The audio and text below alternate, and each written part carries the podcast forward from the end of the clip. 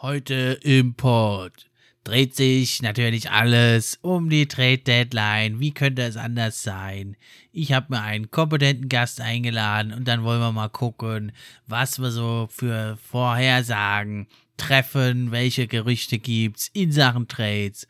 Und davor sprechen wir noch kurz über die Verletzung der MVP-Kandidaten Joel Embiid und aber vor allem LeBron James und wie es da will weitergeht mit den Lakers und mit den Contendern insgesamt. Der für die Fans Gerüchte, die News und die Trends. Mit wechselnden Gästen, natürlich die besten, sind wir am Diskutieren. Spieler und Teams am Analysieren. Gib uns doch ein Like und drück Abonnieren.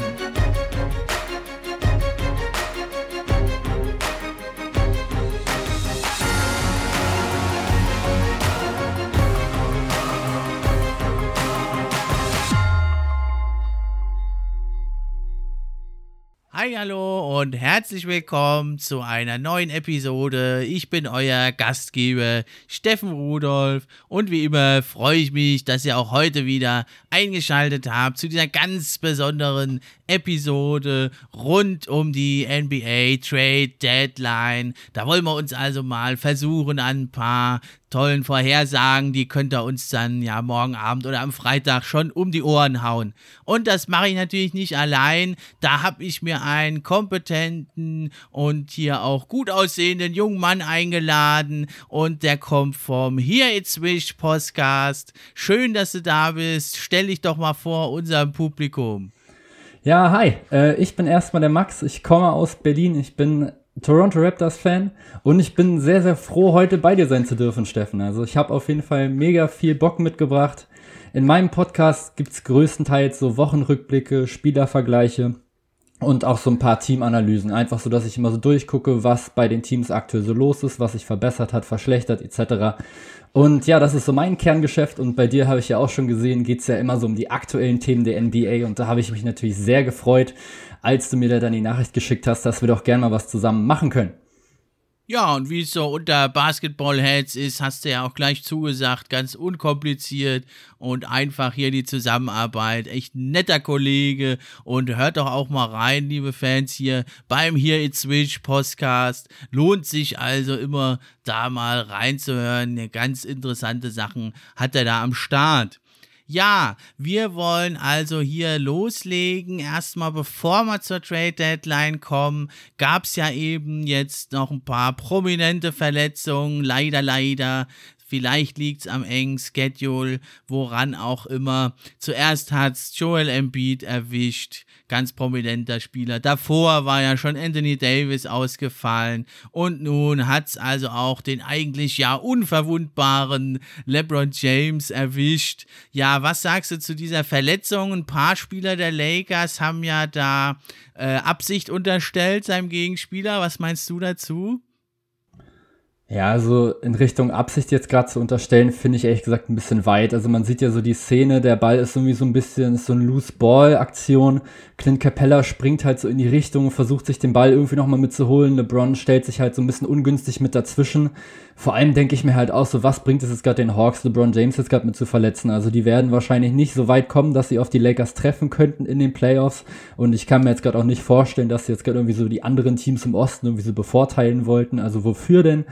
Und ja, so letztendlich natürlich super ärgerlich. Also natürlich sowohl erstmal für die Lakers, die jetzt eben mehrere Wochen ohne James und Davis jetzt gerade auskommen müssen. Und ja, aktuell jetzt gerade auch nur noch in Anführungsstrichen auf Rang 3 stehen jetzt im Westen. Und jetzt müssen sie eben richtig aufpassen, dass jetzt nicht noch weiter abrutschen, so in Richtung 6, 7. Denn dann kann es natürlich passieren, dass es da ein extrem schweres Matchup in der ersten Runde geht. Und für LeBron James natürlich auch extrem bitter. Also war ja sehr, sehr weit vorne im MVP-Rennen kann er sich jetzt wahrscheinlich erstmal abschminken, also je nachdem, wie lange er jetzt ausfällt, aber das wird dann wahrscheinlich am Ende dann nicht mehr ganz reichen. Da wird es einfach noch andere Cases geben, sage ich mal, von anderen Spielern, die da vielleicht ein bisschen besser noch mit aussehen. Wie siehst du denn das Ganze? Ja, ich hatte ja in meiner letzten Episode schon ein bisschen einen riskanten Take gemacht. Ja, James Harden, irgendwie wirkt es da, als hätten sich die Basketballgötter verschworen, ihn da nochmal zum MVP zu machen, weil ja eben Embiid rausging. Jetzt LeBron James in so einer verkürzten Saison ist das natürlich, zählt das nochmal halt viel, viel mehr, die Verfügbarkeit. Und da, naja, also man geht ja so von 10, 12 Spielen aus bei LeBron James. Vielleicht kommt er ein bisschen früher zurück. Aber die Lakers sollten da natürlich auch nichts riskieren. Und dann ist natürlich die Frage, was können die dezimierten Lakers da jetzt erreichen? Und also, gerade haben sie ja heute Nacht eigentlich ein Spiel gegen einen schwächeren Gegner. Das hätten sie eigentlich gewinnen müssen gegen die Pelicans. Das haben sie ja schon abgegeben. Also die Defense ist trotzdem noch ganz gut, natürlich nicht so elitär wie mit Anthony Davis, aber in der Offense, da fehlt ihnen natürlich alles, da fehlen ihnen die über 50 Punkte, die Davis und LeBron machen. Und da ist der Kader eben, ja, außer Kuzma, der vielleicht mal heiß laufen kann, ja nicht so sehr auf Scoring ausgerichtet. Deswegen, also ich hatte eigentlich gedacht, also von den nächsten zwölf Spielen, das hätten sie heute gegen die Pelicans gewinnen müssen. Dann hätten sie 5 zu 7 vielleicht machen können, die Lakers. Aber da sieht es jetzt schon relativ schlecht aus. Und ich denke, auf Platz 6 werden sie auf jeden Fall erstmal zurückfallen. Vielleicht sogar auf Platz 7. Aber dann müsste ja irgendwann auch Anthony Davis und LeBron James zurückkommen. Aber ist natürlich die Frage, ja, wie viele Spiele sind dann noch? Und können sie das dann noch aufholen? Weil ich denke, wenn die zwei zurückkommen, auch wenn sie nicht gleich 100% fit sind, auf jeden Fall werden die Lakers wieder Siege einfahren. Die Frage ist natürlich, reicht es dann noch, um den Homecourt Advantage irgendwie noch zu bekommen? Ja, also es wird natürlich dann sehr, sehr knapp. Also es kommt jetzt halt, wie gesagt, schon drauf an, wann kommen die beiden halt wieder zurück und vor allem reicht es halt auch schon, wenn nur einer quasi jetzt gerade wieder da ist. Also Davis wird ja, glaube ich, in zwei Wochen nochmal revaluated, also nochmal untersucht und wird geguckt wenn er es jetzt wirklich dann jetzt schafft, sagen wir jetzt mal in zwei, zweieinhalb, drei Wochen wieder zurückzukehren, holen die Lakers natürlich schon nochmal ein paar Siege, jetzt gerade nochmal mit mehr als ohne ihn. Wenn er jetzt allerdings noch länger ausfällt und da wirklich quasi beide auch zusammen erst wieder zurückkommen, werden sie natürlich schon extrem tief fallen. Und dann muss man natürlich auch erstmal den Rückstand, den man dann eben hat, erstmal wieder mit aufholen. Und da kommt es natürlich einfach dann darauf an, okay, wie viele Spiele sind noch und vor allem, wie viele Plätze sind sie halt damit hinten. Also wenn es jetzt gleich richtig, richtig ungünstig läuft, dann fallen sie halt komplett aus den Homecourt-Rängen jetzt gerade mit raus. Also wenn sie jetzt auf Rang 5 landen, wäre es jetzt noch nicht so schlimm, weil sie dann halt den vierten noch als Gegner noch hätten. Dann ist es letztendlich egal, ob sie jetzt Vierter oder Fünfter werden, außer natürlich, dass sie dann halt auswärts spielen müssen zuerst, anstatt eben zu Hause. Wenn sie jetzt allerdings noch tiefer fallen, also jetzt sogar in Richtung Platz 6, dann geht's halt schon gegen den dritten. Das wären, glaube ich, aktuell die Clippers. Das wäre natürlich extrem hart. Auf Rang 7 wäre auch schlimm, weil man dann erst noch ins Play-In-Tournament noch müsste, zumindest für ein Spiel und dann wahrscheinlich auch noch die Suns abkriegt oder die Jazz oder dann eben auch nochmal die Clippers, je nachdem, wo die dann landen. Und das Problem ist halt, selbst wenn dann James und Davis wieder komplett fit sind, wenn du dann auf einmal anfangen musst, in der ersten Runde eben nicht gegen ein vermeintlich schwächeres Team jetzt gerade zu spielen, wo du dich vielleicht ein ganzes letztes Viertel nochmal mit ausruhen kannst, so als LeBron James, weil halt dein Team mit 20 Punkten führt, wenn das dann rausfällt und du quasi schon in der ersten Runde meinetwegen über sechs oder sieben Spiele 40 Minuten gehen musst und dann in der zweiten Runde auch nochmal und in der dritten Runde auch nochmal, dann frage ich mich dann halt auch, wie lange halten die das durch und bleiben sie dann auch nochmal unverletzt? Und das finde ich halt super, super riskant. Und wie gesagt, so ohne Lakers äh, oder beziehungsweise ohne LeBron James und ohne Davis läuft halt einfach nicht so viel. Das ist eben einfach der Fall die holen einfach zusammen die meisten Rebounds, die holen die meisten Assists, also LeBron zumindest, die meisten Blocks, Steals etc. und natürlich auch nochmal die meisten Punkte. Also das wird extrem schwer. Also sie holen fast 54 Prozent aller Punkte. Und das ist dann als Team von zwei Spielern schon extrem heftig, wenn die dann einfach ausfallen. Ja, das hätte man also echt vor der Saison nicht gedacht. Da hatte ja eigentlich jeder die Lakers nochmal so in einer eigenen Kategorie, glaube ich, über den anderen Contendern drüber. Und jetzt ist es so gekommen, echt, also eine verrückte Saison also der Spannung natürlich in der NBA ist es ja durchaus zuträglich, denn also einige Teams, die machen sich jetzt doch, denke ich, nochmal größere Hoffnung auf den Titel und die werden, glaube ich, jetzt auch ganz aktiv werden zur Trade Deadline, weil die jetzt eben die Chance wittern, die Lakers da geschwächt oder verletzt zu erwischen und die Chancen da eben sich nochmal verbessert haben, jetzt wirklich den Titel anzugreifen. Ja, also für die Lakers ist es natürlich total bitter. Und also bei LeBron, der hat ja jetzt nicht so eine Verletzungsvorgeschichte, ist zwar auch nicht mehr der Jüngste, aber also gerade bei Anthony Davis, da mache ich mir jetzt doch ziemlich Sorgen. Der hat sich ja immer wieder schon mit Verletzungen rumgeplagt. Die letzte Saison war eigentlich ja eine der wenigen, in denen er fast nicht ausgefallen ist. Jetzt dann doch wieder mit so einer Verletzung und man weiß gar nicht, wie lange geht's. Und dann bei einem Big Man natürlich, ja, dauert es doch auch immer noch ein bisschen länger, bis er dann wieder so, ja, bei 100% da ankommt. Aber nichtsdestotrotz werden die beiden fit und ja, kommen sie dann in die Playoffs, das ist ja außer Frage. Dann äh, sind die natürlich trotzdem für mich ein klarer Favorit auf den Titel. Würde das Ganze natürlich nochmal wirklich die Krone aufsetzen in dieser verrückten Saison. Stell dir das vor, ein Play-in-Tournament die Warriors mit Steph Curry gegen LeBron James, also noch vor den Playoffs, das wäre ja wirklich ein Oberhammer. Ja, und gut, man muss da mal abwarten, der Heimvorteil, wie groß er dann ja wirklich ist in den Playoffs. Das kommen ja langsam immer mehr die Fans zurück. In den USA wir sind ja ein bisschen ja, voraus hier und gegenüber Deutschland, was Impfung angeht. Dann ist ja also der Heimvorteil, so der volle Heimvorteil, wie sonst wird es, glaube ich, nicht sein aber eben für ein Team, ja, wie eben die, die Jazz, die Suns, die Clippers, da ist es natürlich dann doch nochmal ein kleiner Vorteil in so einer Serie, die dann vielleicht über sechs, sieben Spiele geht, ist es natürlich dann der Heimvorteil, doch nochmal ein kleiner Vorteil. Ich würde die Lakers trotzdem als Favorit sehen, ja, aber so ein kleiner Vorteil, der kann natürlich in einer engen Serie dann schon auch mitentscheiden, vor allem wenn man dann sieht, die Lakers müssen dann wahrscheinlich bis zum Finale jede Serie immer auswärts was gewinnen. Also echt total verrückt.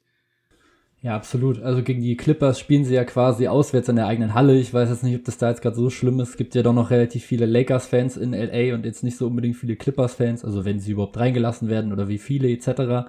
Aber ich glaube, jetzt gerade gegen die Clippers wäre es erstmal kein großes Thema. Wenn es natürlich gegen die Jazz oder ähnliches geht, wäre es natürlich schon heftig, klar. Und dann immer auswärts zu spielen ist schon nicht so leicht, glaube ich. Also man sieht es teilweise auch echt an den Wurfquoten von den Heimteams, die sind meist oft tatsächlich wesentlich besser als von demselben Team auswärts und das hat schon irgendeinen Grund. Also es ist halt so dein Zuhause quasi. Du spielst da eben in einer normalen Saison 41 Mal, jetzt eben 36 Mal. Das ist schon extrem und wenn du dann natürlich in den Playoffs auch nochmal dann da spielst, du weißt halt, was dahinter ist, du kennst halt die Fans, du weißt alles genau, wie das da aussieht, das ist so dein Wohnzimmer und ich glaube schon, dass man da dann einen ordentlichen Vorteil trotzdem nochmal mitnehmen kann. Wie gesagt, gegen die Clippers wäre es jetzt wahrscheinlich für die Lakers gerade kein so großes Ding mit dem Heimvorteil, aber gegen alle anderen ja. natürlich auf jeden Fall schon. Und dann kann sowas natürlich auch den Ausschlag geben in so einer Serie, gerade natürlich, wenn es eben schon mega knapp ist. Wenn du dann, keine Ahnung, gegen die Nuggets spielst, meinetwegen sogar noch, die dann noch 1,6 Kilometer über dem Meeresspiegel noch sind und so My High City und dann die Luft tatsächlich noch ein bisschen dünner wird, dann kann die Luft halt für die Lakers sowieso noch mal ein bisschen dünner werden und dann kann es schon extrem kritisch werden auf jeden Fall. Das definitiv, ja. Ja, du hast es auf den Punkt gebracht, ja. Und deswegen haben also jetzt doch viele Teams, reiben sich ja so ein bisschen die Hände einfach und sagen, ja, gucken wir mal, was jetzt mit den Lakers passiert. Und wir bringen jetzt hier unser Schiff mal auf Kurs. Und da ist, also bei Schiff fallen uns natürlich sofort die Clippers ein, die ja sich dasselbe Stadion noch teilen. Und gerade da denke ich, da macht man sich jetzt doch noch mal richtig Hoffnung auf den Titel. Sie haben jetzt zuletzt gerade auch ein tolles Comeback gegen die Hawks gemacht. Ja, ein Spiel, was so die Clippers letztes Jahr irgendwie so ein typisches Spiel, was sie dann abgeschenkt hätten, glaube ich.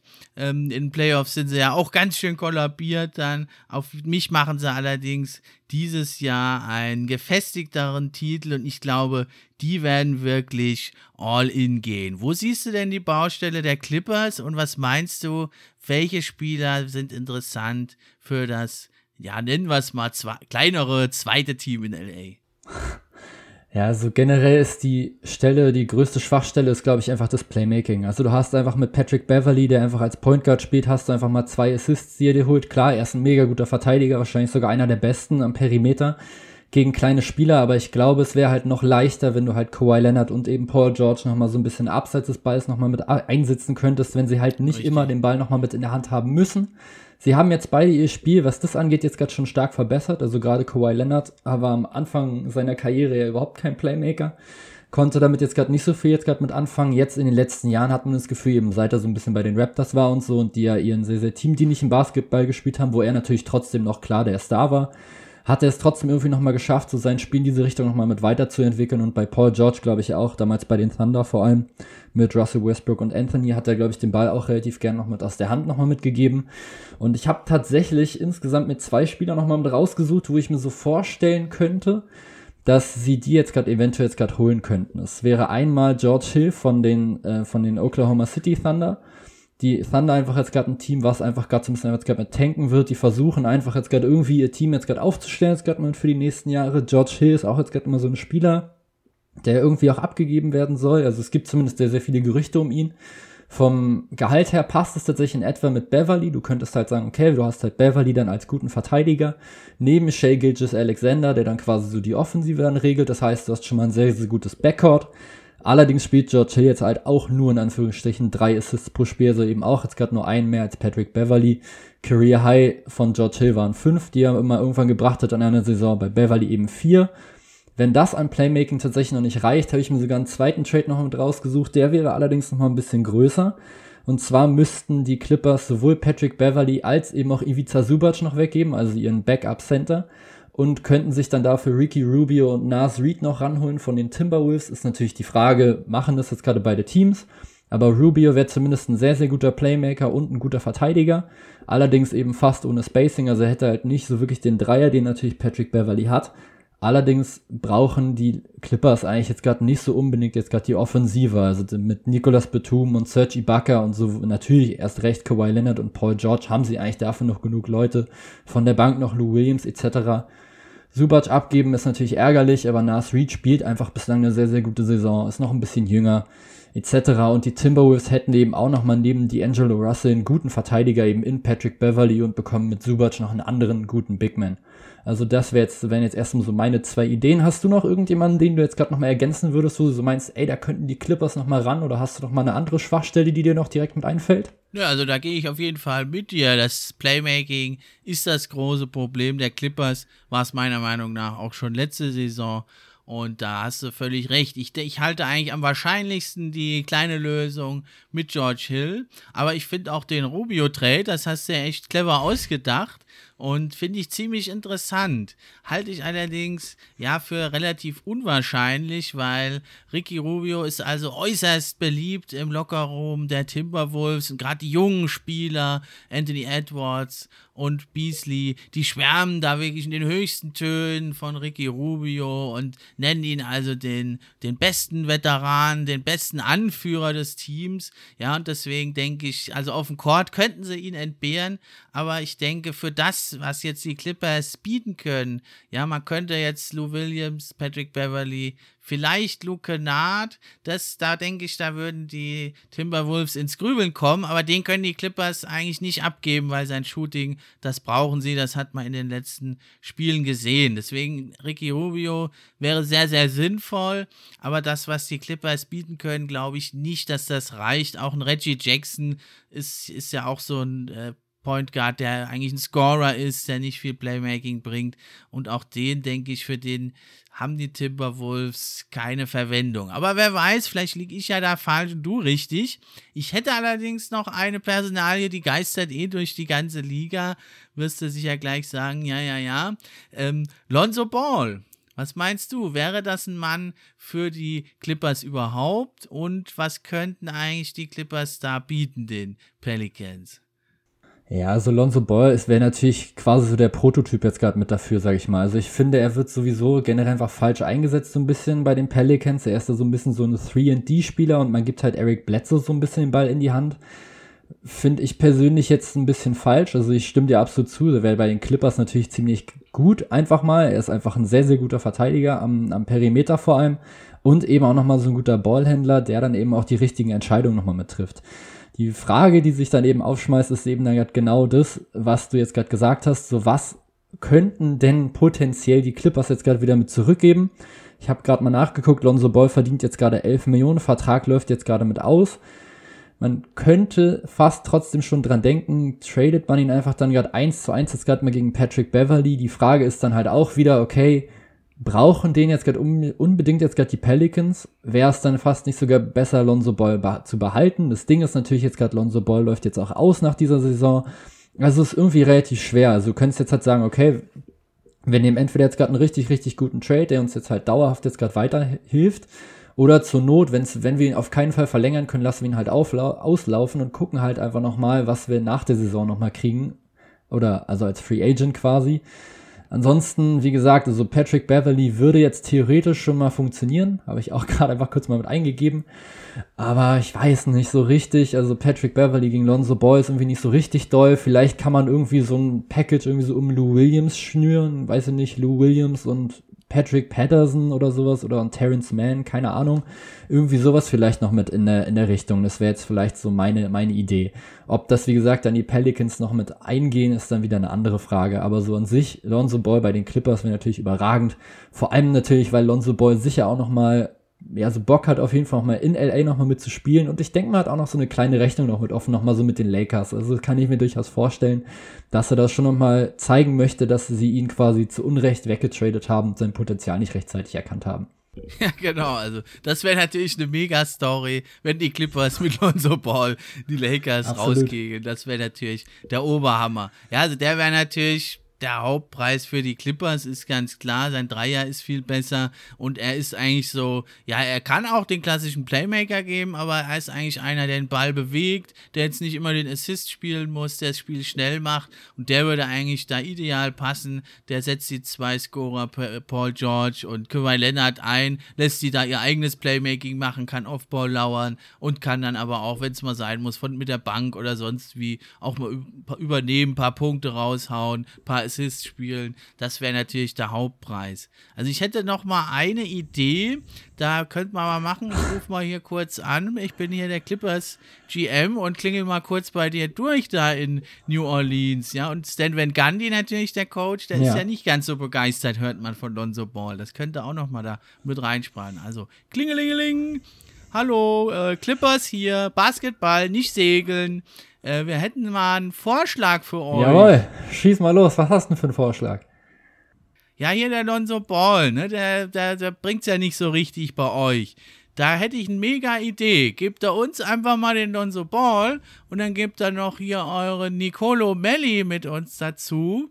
Und wir geben euch dafür den guten Marcus Morris, der kann euch gutes Scoring geben, kann da sein Williamson ersetzen, ein bisschen oder entlasten, nicht ersetzen. Und wir geben euch noch Reggie Jackson dazu. Und damit noch nicht genug. Wir geben euch unseren Second Round Pick 2022 und auch noch 2023 den.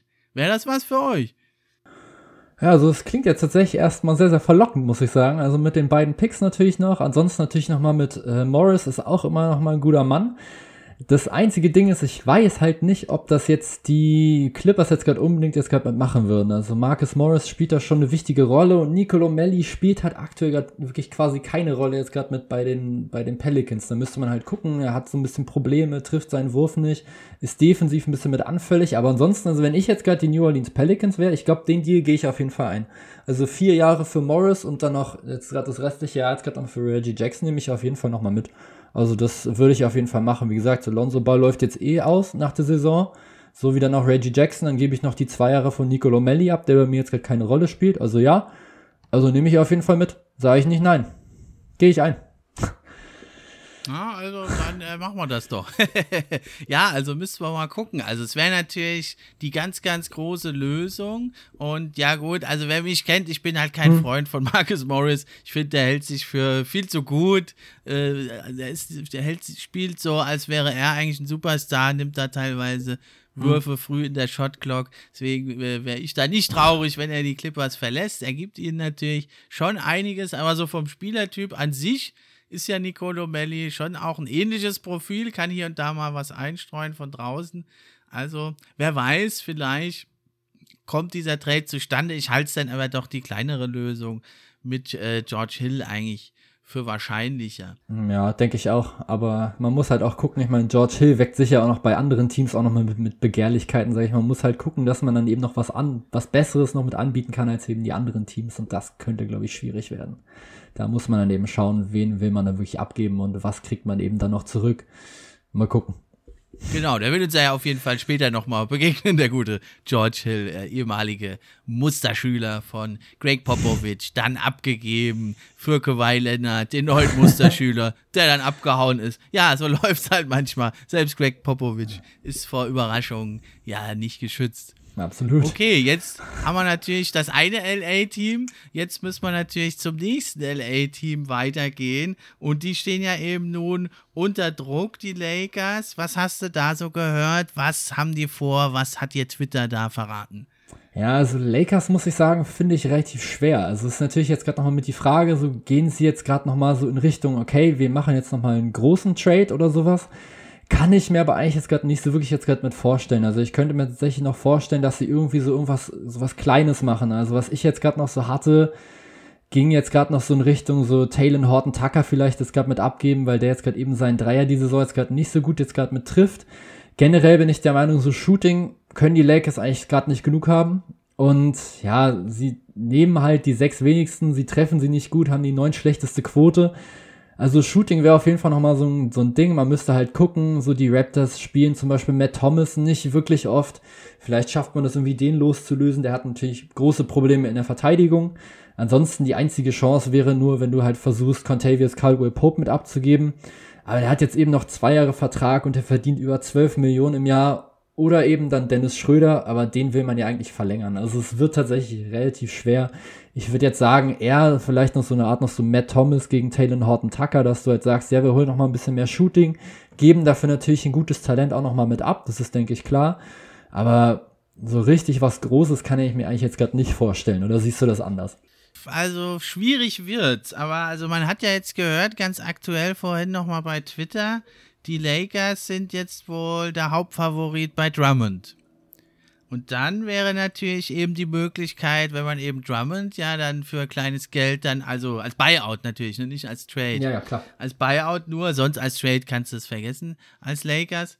Ne, aber als Buyout, dann hättest du natürlich nochmal ein ziemliches Upgrade im Frontcourt und könntest dann da jemanden anbieten. Und man hört, also, dass der letztesjährige Six Man of the Year, Montrezl Harrell, dem seine Aktien ganz schön gesunken sind und dass den die Lakers anbieten. Und dann könnten natürlich die Lakers sogar ein Paket aus Taylor Horton Tucker und Montrezl Harrell anbieten und da könntest du natürlich dann vielleicht doch noch einen vernünftigen Scorer bekommen.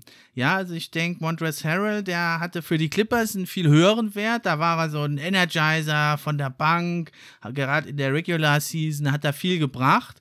Aber schon in der Bubble war er ziemlich schlecht, dann in Playoffs ist er traditionell schlecht. Und bei den Lakers, ja, ist er eigentlich wirklich ein Schatten seiner selbst. Und gegen gute Playoffs-Teams kannst du ihn eigentlich kaum einsetzen. Was meinst du denn, was so ein Paket aus Montres Harrell und Taylor Horton Tucker den Lakers bringen könnte?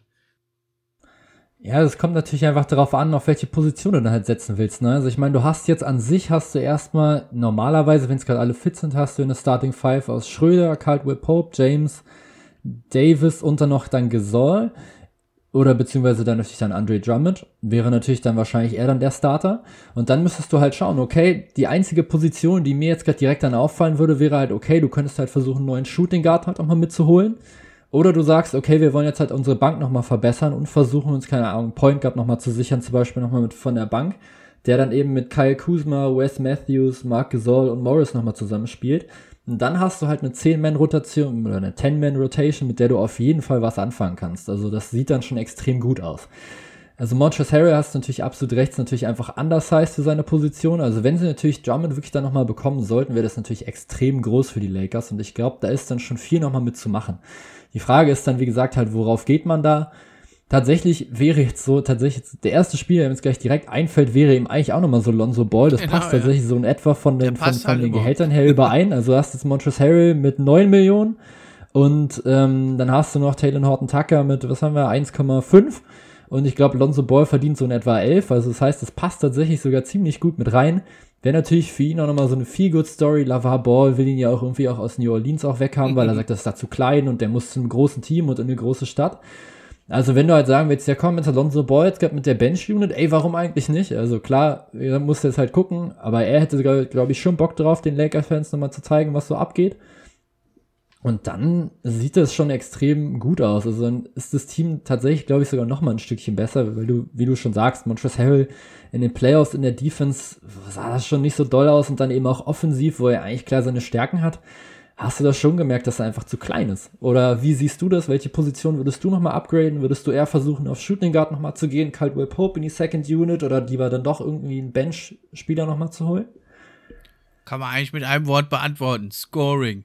Ja, das ist das, was die Lakers brauchen. Ich glaube, die gucken da gar nicht groß auf irgendwelche Playoffs, äh, Rotations, wie das passt oder sonst was. Die gucken einfach, wer kann uns jetzt nochmal irgendwie 10, 15, 20 Punkte bringen, dass wir diese, diese Seuchenzeit hier ohne AD, ohne LeBron irgendwie überstehen. Die Defense steht, wie gesagt, die ersten Spiele, ja, jetzt gegen die Pelicans nicht, aber sonst sah es eigentlich auch ohne Davis gut aus. Und dann brauchst du einfach Scoring. Und deswegen denke ich, die gucken da gar nicht langfristig. Die gucken einfach, wer kann uns jetzt diese 10, 12, 15 Spiele nochmal einen Scoring-Punch geben. Und da fallen mir dann doch Leute ein, ja, wie JJ Reddick oder Lonzo Ball, hast du schon gesagt. Vielleicht sogar auch doch ein Victor oder Depot, an dem ja irgendwie die ganze Liga interessiert ist. Harrison Barnes wäre noch jemand, der hier mal ein paar Dreier einstreuen kann und ein bisschen auch selber kreieren. Das denke ich. Oder vielleicht dann sogar ein Paket oder Depot und ähm, Eric Gordon von den Rockets. Das wäre natürlich auch interessant, wobei dann Gordon da zu teuer sein wird wahrscheinlich. Aber in die Richtung wird es gehen, da ein oder zwei nochmal Scorer zu holen, denke ich, die da nochmal beitragen können, einfach diese Phase zu überbrücken, weil in Playoffs ist dann eh egal, dann ist eigentlich Anthony Davis und LeBron da und dann ist der Rest eigentlich fast egal, wenn die Defense steht. Ähm, wie siehst du denn zum Beispiel jetzt gerade Norman Powell jetzt gerade von den Raptors? Der spielt ja auch eine relativ gute Saison. Wäre das noch so einer, wo du sagst, ja, der könnte den Lakers schon mal jetzt gerade mit weiterhelfen und dann halt auch der auch auf der anderen Seite könnte Montrezl Harrell den Raptors weiterhelfen? Ja, sowohl als auch. Aber Paul, glaube ich, der ist also auch ein Fanliebling da und ich glaube, den äh, werden die Raptors nicht abgeben. Das ist, glaube ich, einer der wenigen, den sie nicht abgeben werden. Also neben Siakam und äh, OG Aninobi, denke ich, das, das werden die Raptors nicht machen. Passen wird es eigentlich für beide Teams, wird Sinn machen, aber eben Paul hat jetzt wirklich derartig aufgetrumpft und solche Spieler ähm, findest du halt nicht so oft, ja, und er eben der, wer werfen kann, hat einfach einen höheren Stellenwert hier in der Liga als jemand wie Harold, der halt mehr so der Energizer ist ja, ein anderes Team, von dem man hört, dass sie ganz, ganz aggressiv sind zur Trade Deadline, wie eigentlich immer. Das sind natürlich die Miami Heat am South Beach, der alte Pate, Pat Riley, der ist sicherlich hinter den Kulissen wieder mal am Werkeln. Und ja, was hast du da gehört? Was sind so die Namen, die mit den Miami Heat in Verbindung gebracht werden? Ja, es sind natürlich ein paar Namen. Also ich habe halt vor allem, wie gesagt, als Raptors-Fan habe ich natürlich Kyle Lowry natürlich direkt ganz oben gelesen und habe schon irgendwie Schweißausbrüche schon gekriegt, weil ich eigentlich nicht will, dass er wechselt.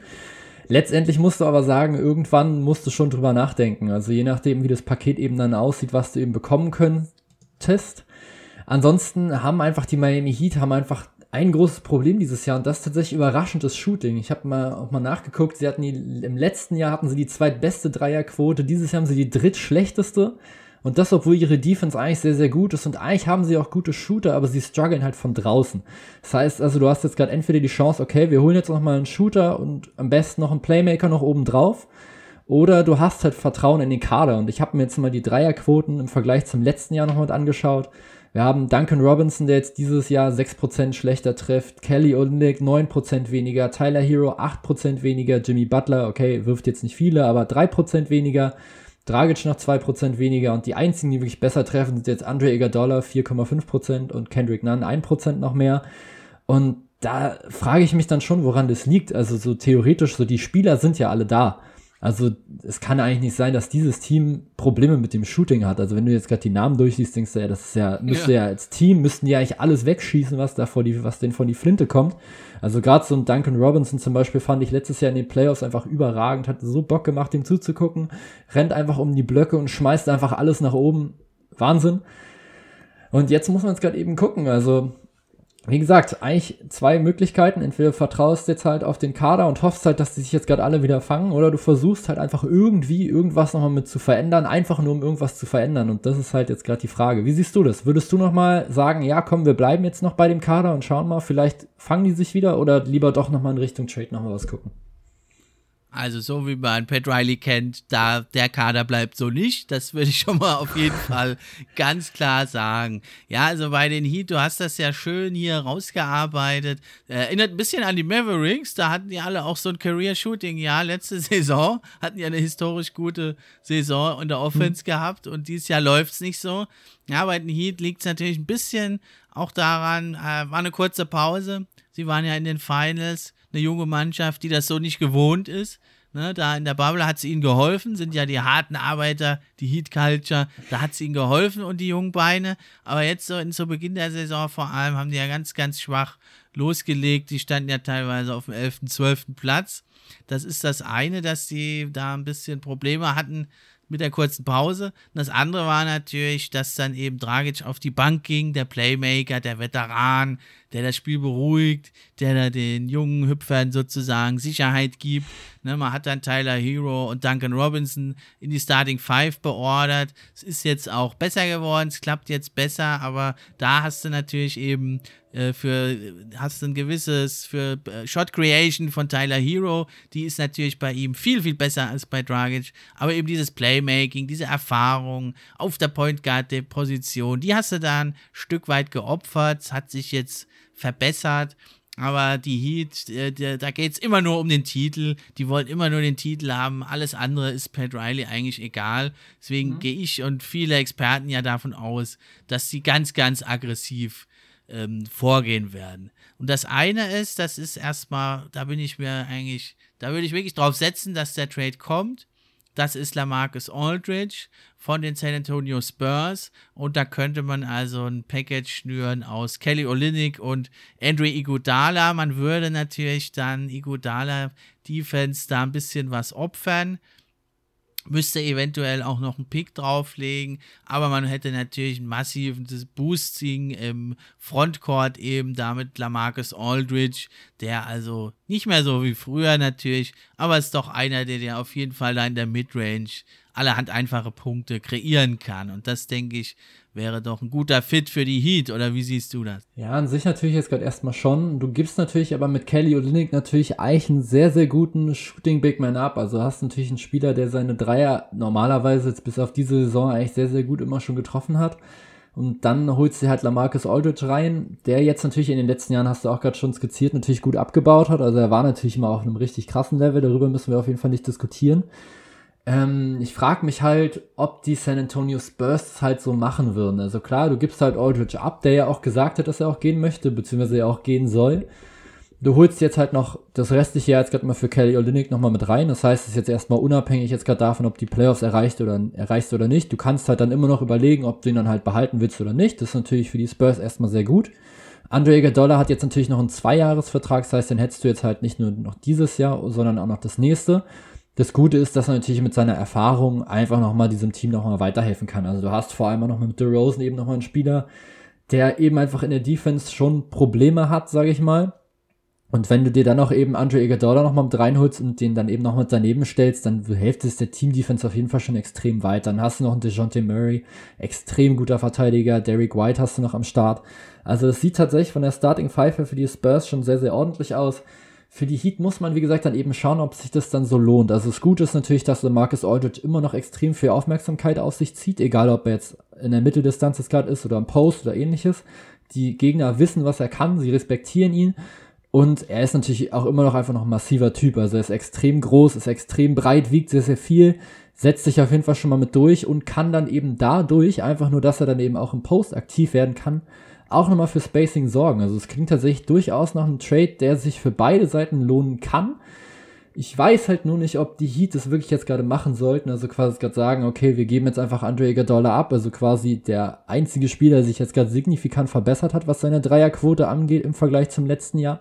Und dann auch unseren Shooting Big Man quasi noch mit abgeben, denn ich weiß nicht, ob das halt vom Spacing her dann so gut funktioniert, wenn du jetzt mit Jimmy Butler Lamarcus Aldridge und vielleicht dann auch Bam Adebayo dann nochmal zusammen spielst, dann hast du zwar drei Spieler, die gut aus der Mitteldistanz treffen, aber eben sehr, sehr wenig, was eben von, von draußen, von der Dreierlinie passiert. Das müsste man dann eben schauen, wie das dann laufen würde. Oder könntest du dir das so gut vorstellen, dass dann quasi Tyler Hero und Duncan Robinson die Dreier dann die ganze Zeit hochjagen, die anderen drei größtenteils Mitteldistanz und Zone machen?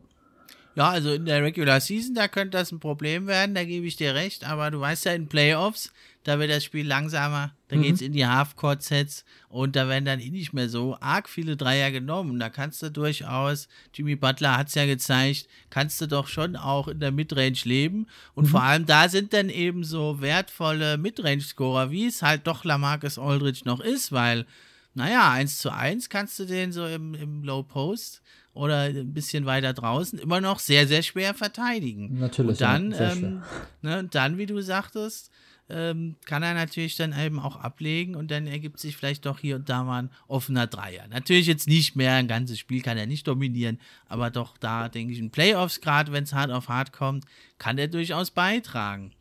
Und ich hätte jetzt noch was äh, im Gepäck. Das wird ja auch hier diskutiert, ganz heiß. Kyle Lowry, guter Freund seines Zeichen von niemand Geringerem als Jimmy Buckets. Oh. Ja, manche sagen ja Lowry aus Philly, aber geht dahin, da können wir gleich noch anschließend drüber sprechen. Aber erstmal hier die Miami Heat. Also man hat wohl hinter den Kulissen schon gehört, Dragic und Olinik wurde mal angeboten, den, den Raptors, aber die haben es natürlich abgelehnt, wollte man in Tampa Bay, ach nee, äh, in Toronto sind die ja, die Raptors eigentlich, äh, wollte man da nicht haben, Sorry für den Gag, aber den muss man natürlich jetzt machen. Aber jetzt äh, klingt erstmal ein bisschen verrückt. Die Toronto Raptors haben wohl Interesse signalisiert an Duncan Robinson. Es klingt jetzt erstmal ein bisschen verrückt. Warum? Den haben die jetzt gerade zum Starter gemacht, die Heat. Warum sollen die den hergeben?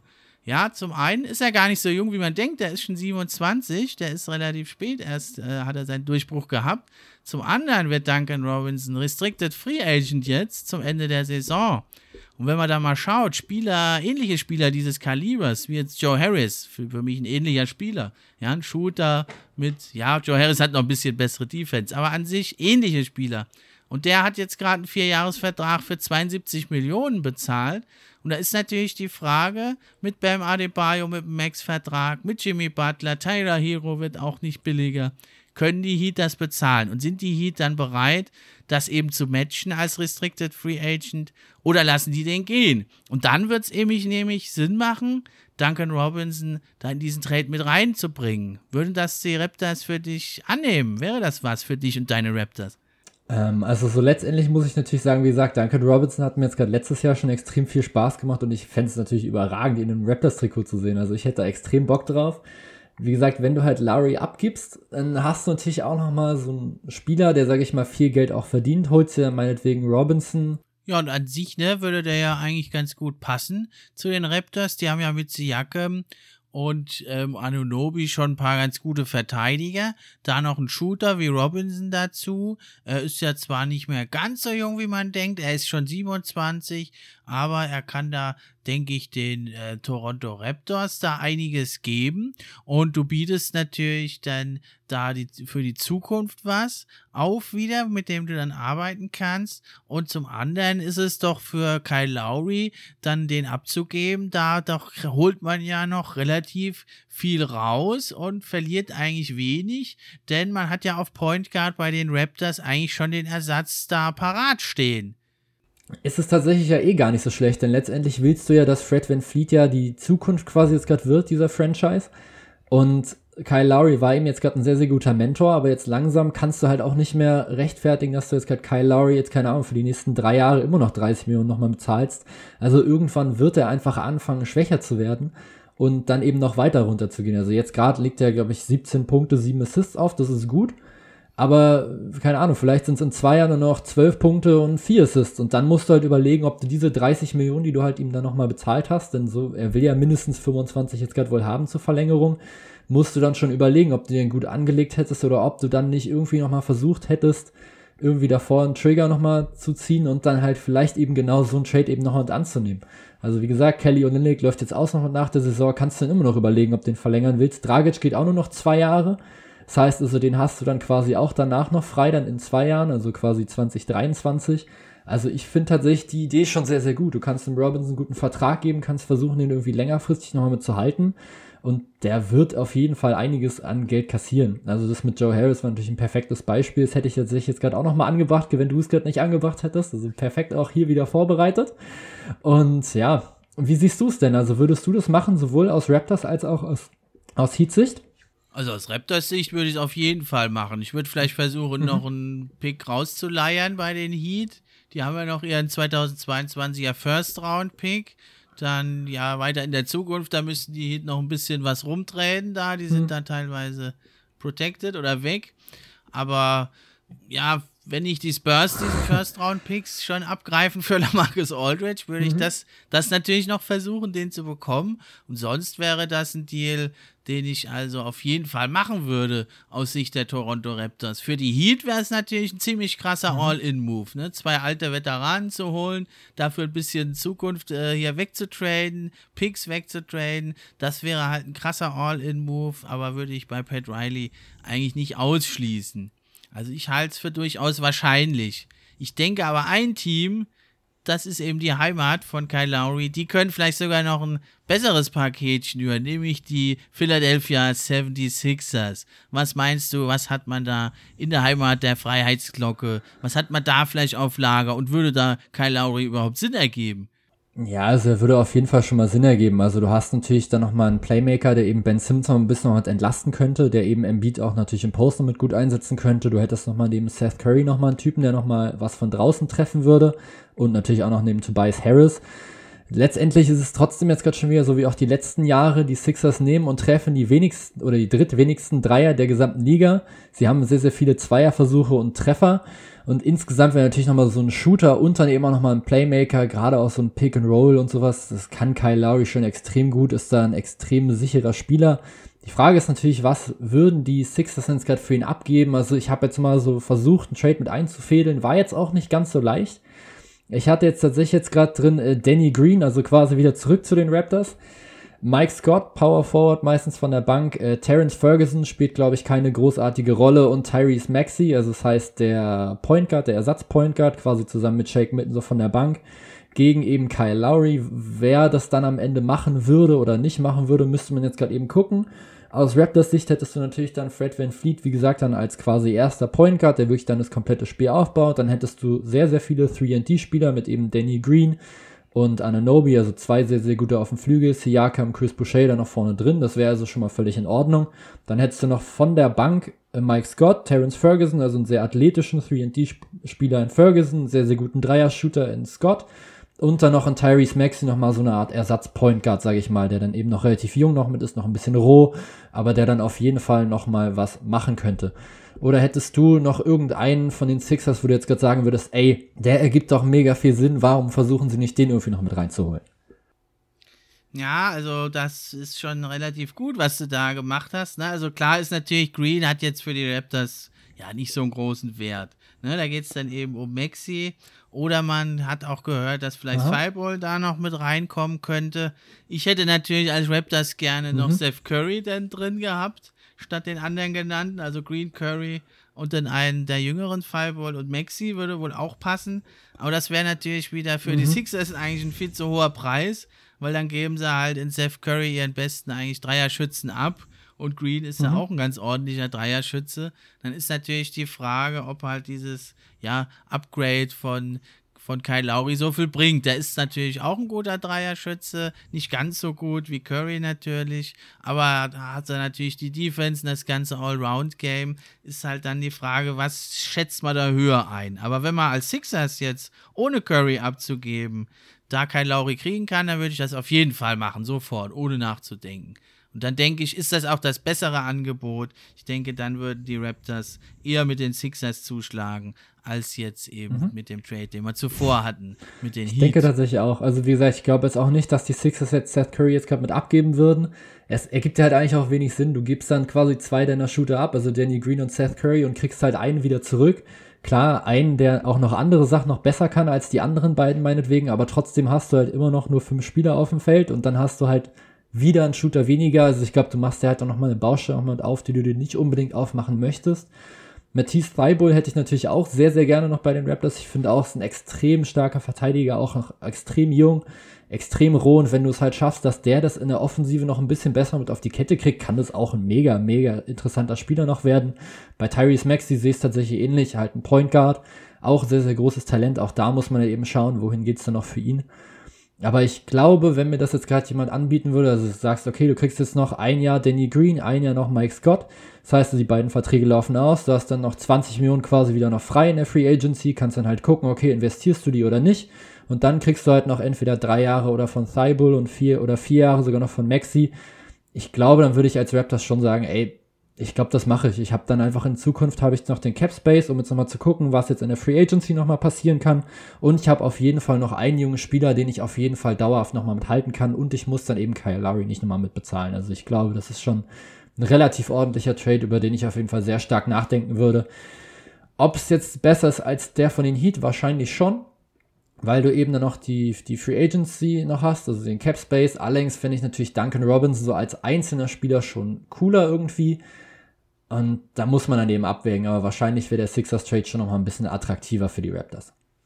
Ja, Maxi und Thibault haben einfach doch noch mehr ja. Upside als Duncan Robinson. Der ist zwar jetzt, du sagst es, der bessere, komplettere, fertigere Spieler, aber der wird sich, glaube ich, jetzt nicht mehr so extrem steigern können in den nächsten Jahren. Ja, ein Team, äh, was also auch immer genannt wird, da müssen wir auch drüber reden. Ausverkauf in Disneyland, die Orlando Magic. Aaron Gordon ist wohl zu haben, Evan Fournier, Terence Ross, das halbe Team eigentlich ist im Gespräch. Ja, welche Möglichkeiten siehst du da für Contender oder andere Teams? Also ich habe mir tatsächlich vor allem die Celtics auf, aufgeschrieben, denn die hatten ja wohl oder haben ja wohl sehr großes Interesse an Aaron Gordon. Und ich habe versucht, da ein Package zusammenzuschnüren und mir ist tatsächlich genau eins ist mir tatsächlich gelungen, wo ich mir dachte, das ist völlig in Ordnung. Ich glaube, das könnten beide Teams somit eingehen. Es wäre also Aaron Gordon gegen Tristan Thompson, Peyton Pritchard und Robert Williams. Du gibst natürlich zwei junge Spieler ab aus Celtics Sicht in eben Pritchard und Robert Williams, die durchaus Talent haben, die es auch schon gezeigt haben. Gerade jetzt gerade Peyton Pritchard spielt eine überraschend starke Rookie-Saison. Robert Williams finde ich auch sehr, sehr gut, eben großer Bigman mit sehr, sehr viel Athletik. Tristan Thompson, ja, macht halt das, was er soll. Er holt halt ein paar Offensiv-Rebounds, holt halt ein paar Punkte dann daraus. Ich habe halt einen Kumpel, der Celtics-Fan, der sagt, er dachte irgendwie, dass Tristan Thompson irgendwie geiler ist und er irgendwie so ein kleines bisschen enttäuscht ist von ihm.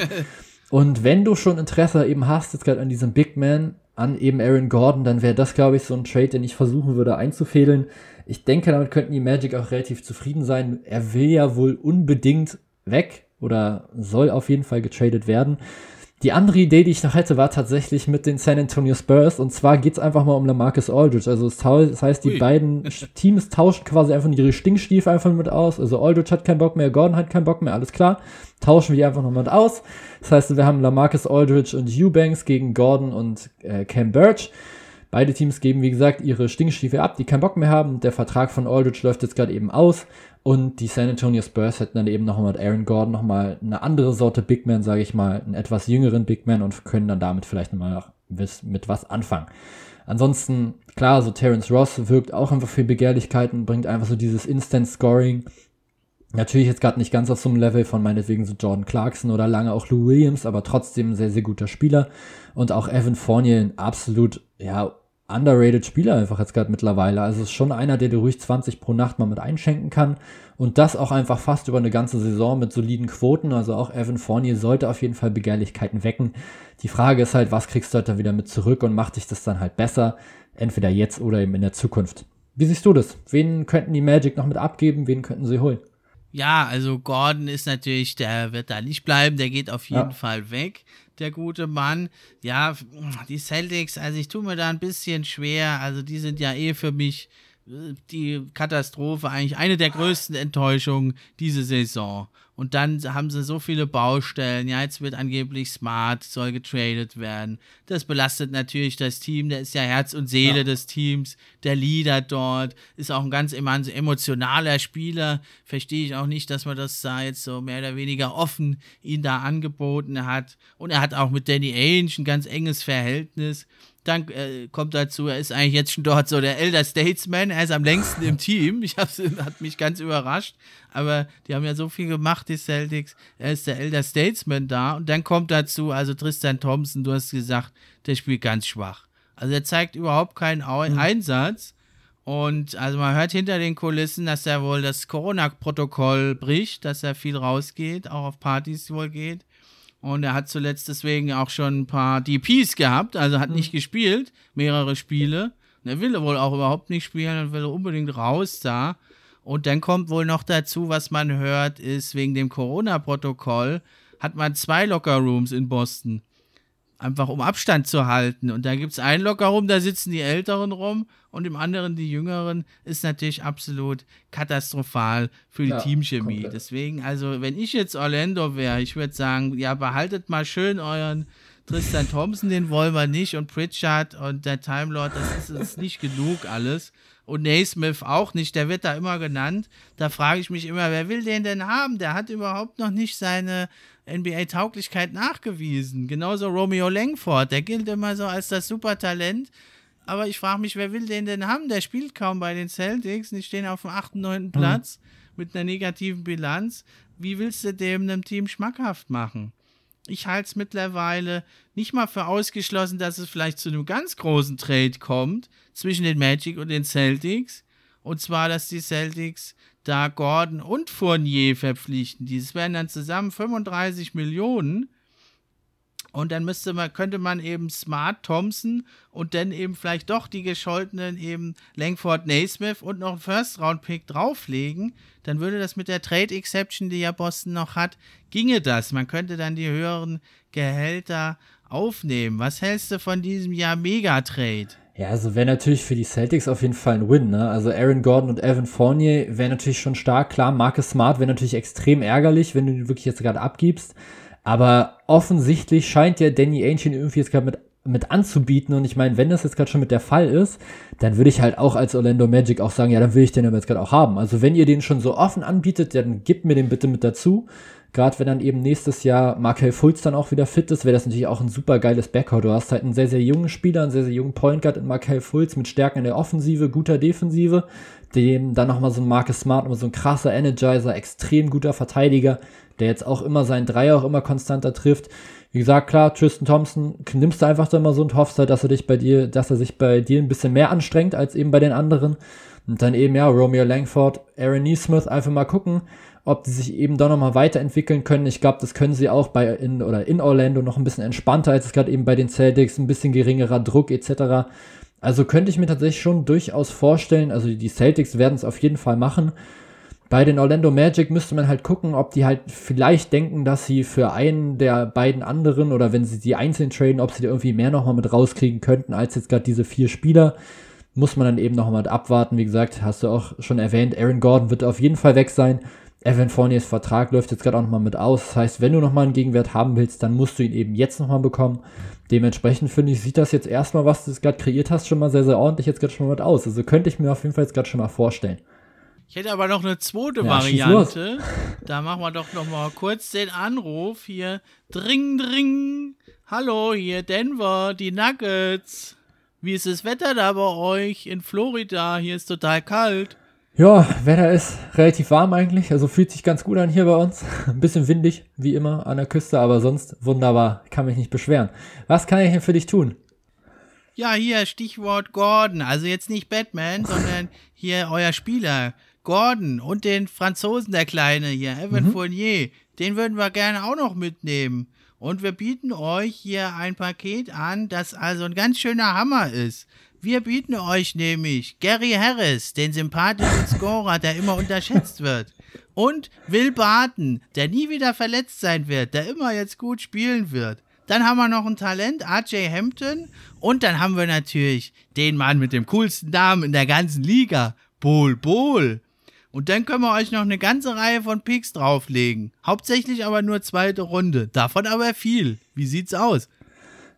Ähm, muss ich tatsächlich kurz nochmal durchgucken, aber ich denke, dass ich dann insgesamt tatsächlich noch einen höheren Gegenwert irgendwie nochmal haben werde. Also du hast mir jetzt quasi als großes Paket jetzt quasi Gary Harris getauscht, meinetwegen ins Geld gegen Evan Fournier.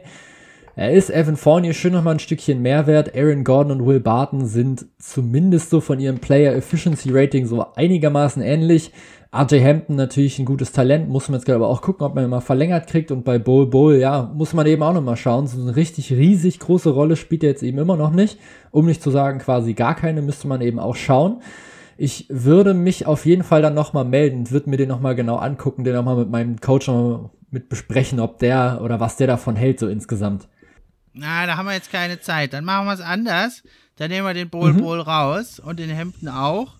Und dann geben wir euch den Michael Porter Jr., das große Talent.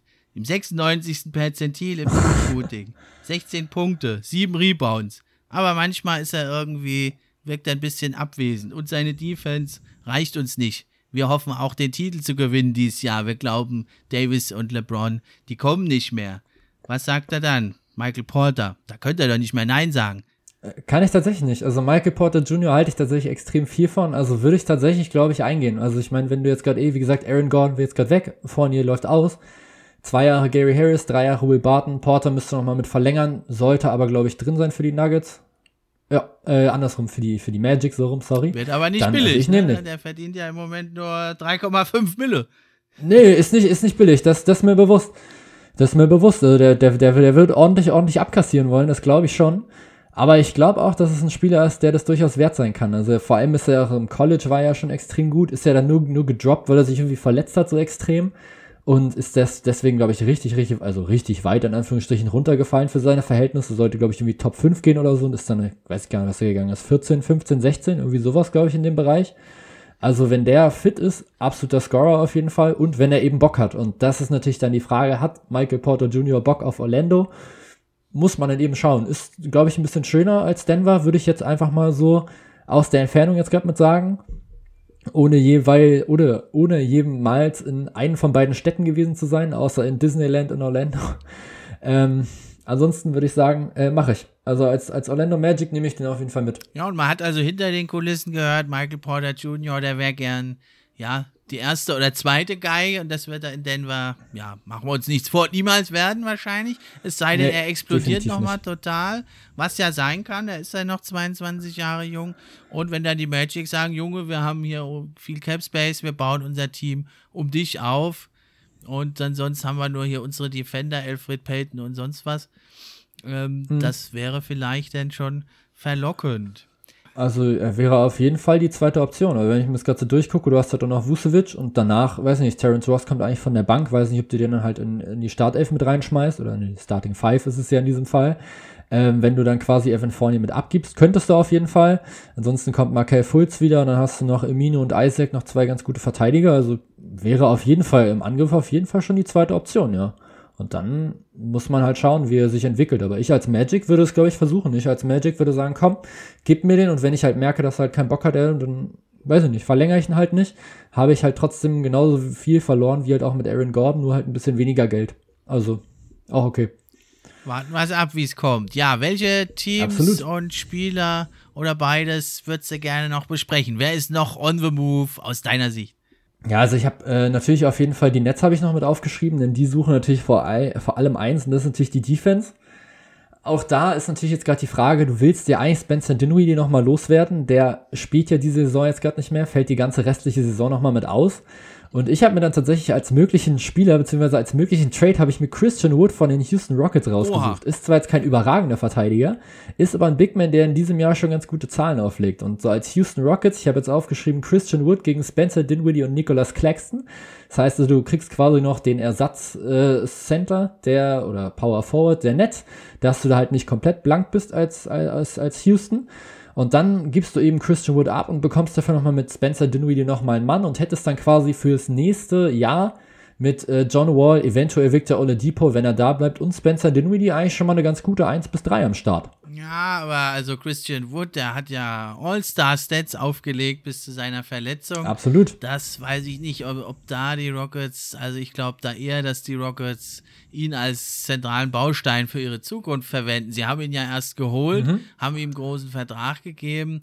Das weiß ich nicht, ob da Dinwiddie dann da wirklich genug ist. Und meinst du, könntest irgendwas in Richtung Gary Harris machen? Also Gary Harris plus Spencer Dinwiddie etc. Problem wäre natürlich, dass eben Spencer Dinwiddie jetzt gerade die restliche Saison nochmal mit ausfällt. Das heißt, die einzige Möglichkeit wäre halt, okay, du gibst halt Dinwiddie und meinetwegen noch, keine Ahnung, ein paar weitere Leute noch mit ab. Ich habe jetzt Shamit, Jeff Green, Nicholas Claxton und Luau Cabarro noch mal mit abgegeben. Also wirklich ein Riesenpaket. Halt gegen Gary Harris und vielleicht noch ein Second- oder First-Round-Pick oder sowas. Dass du dann halt sagst, okay, die Nuggets hätten halt einen wesentlich größeren Kader im Prinzip, müssten halt aber dann auch gucken, dass sie die irgendwie noch hinkriegen, weil wie gesagt, den Weedy, diese Saison jetzt eben nicht mehr fit wird. Auf der anderen Seite die Nets natürlich mit Gary Harris nochmal einen extrem guten Verteidiger. Ja, aber ja, also das ist eine ganz interessante Idee, könnte auch Sinn machen, wobei ich jetzt nicht mhm. glaube, dass die Nets nochmal, die haben ja schon ganz schön viele Trades gemacht die Saison und das stimmt, ähm, ja. die haben sich ja jetzt so ziemlich gefunden, ja, trotz dass Kevin Durant ausfällt, eilen sie von Sieg zu Sieg, jetzt sogar ohne Kyrie Irving und da mhm. funktioniert das ganz gut. Und die Roleplayer haben sich ja alle ganz gut entwickelt. Deswegen ähm, würde schon Sinn machen, da deine Idee. Ich würde es auch nicht ausschließen, halte es aber doch für eher unwahrscheinlich, dass jetzt Steve Nash und Mike D'Antoni da in Brooklyn nochmal so stark da am Personalkarussell drehen. Ich denke eher, mhm. ähm, ja, also Defense brauchen sie natürlich, aber ich denke, sie gucken da eher dann doch auf die Finals, da Lakers und so, das haben die schon im Auge oder auch Embiid, dass sie da im Frontcourt einfach noch Verstärkung brauchen, weil was Kevin Durant, mhm. der kann jetzt äh, zwar im Beat nicht verteidigen, aber ein LeBron oder ein KD zur Not kann der schon mal verteidigen. Sonst hast du ja mhm. aber eigentlich nur der Andre Jordan und sonst hast du eigentlich nichts im Frontcourt. Deswegen denke ich eher, dass man da versuchen wird, äh, im Frontcourt sich noch zu verstärken. Da wäre eine Möglichkeit, mhm. wäre natürlich JaVale McGee von den Cavs, der ja auch on ja. the move ist. Oder eben auch Drummond, aber da würde ich lieber Javel nehmen anstelle der Nets, weil, ja, man lacht viel über ihn, Javel McGee, aber war jetzt auch schon ein paar Mal in den Finals und so. Ist ein erfahrener Mann, ja, ja er war, hat alle Schlachten miterlebt und geschlagen in den Playoffs. Aber was vielleicht noch so ein ja, überraschender Deal wäre, wäre vielleicht Spencer Dinwiddie. Das ist so ein bisschen mit meiner Pistons-Brille. Ich bin ja Detroit Pistons-Fan. Die gucken sich ja. ja die Tabelle nur von unten an. Aber da wäre das natürlich eine Idee, Mason Plumley zu holen gegen Spencer Dinwiddie. Da hat Plumley hat 11 Millionen drei Jahre, Dinwiddie zwei Jahre mhm. 8 Millionen. Also ich als Pistons würde es natürlich sofort machen. Wie findest du Klar. den Deal für die Nets? Ähm, also du gibst natürlich mit Dinwiddie gibst du schon guten Spieler ab. Ne? Also das Problem ist halt so, also bei verletzten Spielern finde ich ist das immer so, du vergisst immer sehr sehr schnell, wozu die fähig sind. Und ich finde gerade eben Spencer Dinwiddie ist schon extrem viel jetzt gerade schon mit Wert. Also die Frage ist halt, kriegst du Plumlee und einen Pick vielleicht noch meinetwegen? Dann kannst du als Netz schon jetzt gerade noch mal mit drüber nachdenken. Denn letztendlich geht es eben jetzt gerade darum, dieses Jahr den Titel zu gewinnen. Und dieses Jahr wirst du natürlich mit Spencer Dinwiddie nichts mehr gewinnen, weil er eben nicht spielt. Und bevor du halt dann sagst, ja gut, wir haben ihn jetzt halt immer noch im Kader, aber er bringt uns halt nichts, tradest du ihn halt lieber weg und dann würde ich auch einen Mason Plumlee auch auf jeden Fall nochmal mitnehmen. Ist jetzt auch mittlerweile wirklich ein underrated Playmaker irgendwie nochmal von der Center-Position, hat sich da irgendwie so neben Jokic eigentlich ganz gut nochmal mit entwickelt, sehr athletisch, defensiv zumindest sehr, sehr groß. Also fände ich tatsächlich jetzt, wie gesagt, also das Netzsicht, bevor du jetzt gerade wirklich komplett am Ende auf Spencer Dinwiddie sitzen bleibst, würde ich sagen, ja komm, nehme ich mit.